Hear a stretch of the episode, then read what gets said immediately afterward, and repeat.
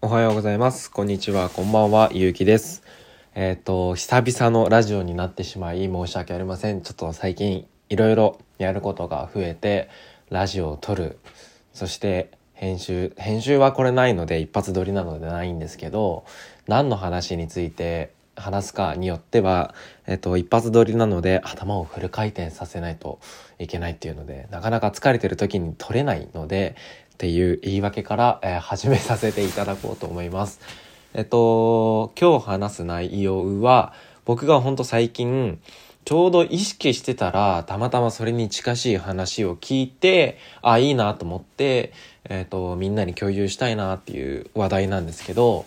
えっと、人に物を説明するときにやってはいけない NG なことっていうような、まあ、題名をつけるならそんな感じで話させていただきます。えー僕はもちろんその、まあ、アニメアニメを最近はずっとやってるのでインスタでブログ的な文面での説明だったり YouTube だったりライブ配信で、えー質問に対してとかこここう思って今こうしてるんですっていう、まあ、説明とかをよくすることが多いので考えるっていうのが、まあ、日常の中にあるんですけど皆さんも学生であれば特に何かそうだな説明する時もあるだろうし大学生とかだとなんかプレゼンとかすることもあんのかなとか。で就職する人なんかは自己 PR どうぞとかあなたの長所短所を教えてくださいだとか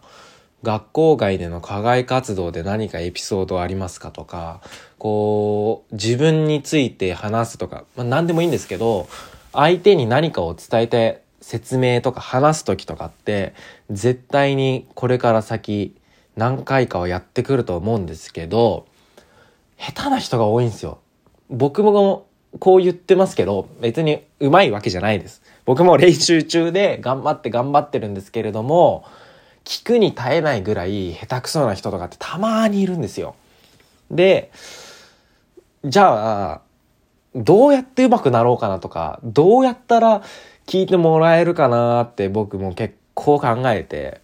なんか、例えば、先にまとめから話しちゃって、その後具体例に持っていくなんていうのは、もうみんなやってるし、それでも聞かない人の話は聞かないから、何が僕たちを、うん、なんていうのかな、聞く耳持ってもらえないようにしてしまっているのかなっていうのを考えたとき、シンプルに一個は、話題がつまんないとか、あとは、話の組み立て方が下手くそすぎちゃって、何言ってんのこの人ってなっちゃうとか、ここら辺に関しては、もう、あのー練習してくださいとしか言えないんですけど、それでも、その次のステップで、ある程度練習したけどうまくいかないっていう時には、えっと、言ってはいけないというか、その、何かを説明している上で、えー、3つ以上、あの、相手側、受け取り側、まあ、聞き手が知らないワードを入れてはいけないっていうのが最近、僕の勉強をしていた時に入ってきた情報で、例えばなんかよく、学校の先生とかでも、日本語でそこ言えよっていうのを、なんか英語で言う人とかいるじゃないですか。なんか、このプロセスがとか。まあ、プロセスとか言われたらなんか過程がとか、そういうのでパッと聞いても、なんとなくわかるんですけど、ちょっとレベル上がった英語とかって、英語触れてない人からしたら、ん今のところなんていう意味っていうので、話がここで一回途切れるんですよ。でも、まあ、1、2個だったら、最悪聞き落としてもなんとなくわかるんですけど、3つ4つ出てくると、もう話自体が全然わかんなくなってきちゃってっていうのが起こるので、これは英語じゃない他のことでも言えると思うんですよ。なんか、専門用語を並べすぎると、それ知らない人からしたら、もう話ついていけないですよってなっちゃうので。なので、まず話すのを上手くなるには、言ってはいけないというか、まあその NG な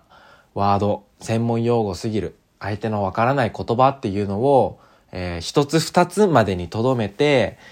もし説明したいのであれば、それに近しい表現で相手が知ってそうなのを考えて話してみるみたいなことをしてみるといいんじゃないかなっていうふうに思います。以上です。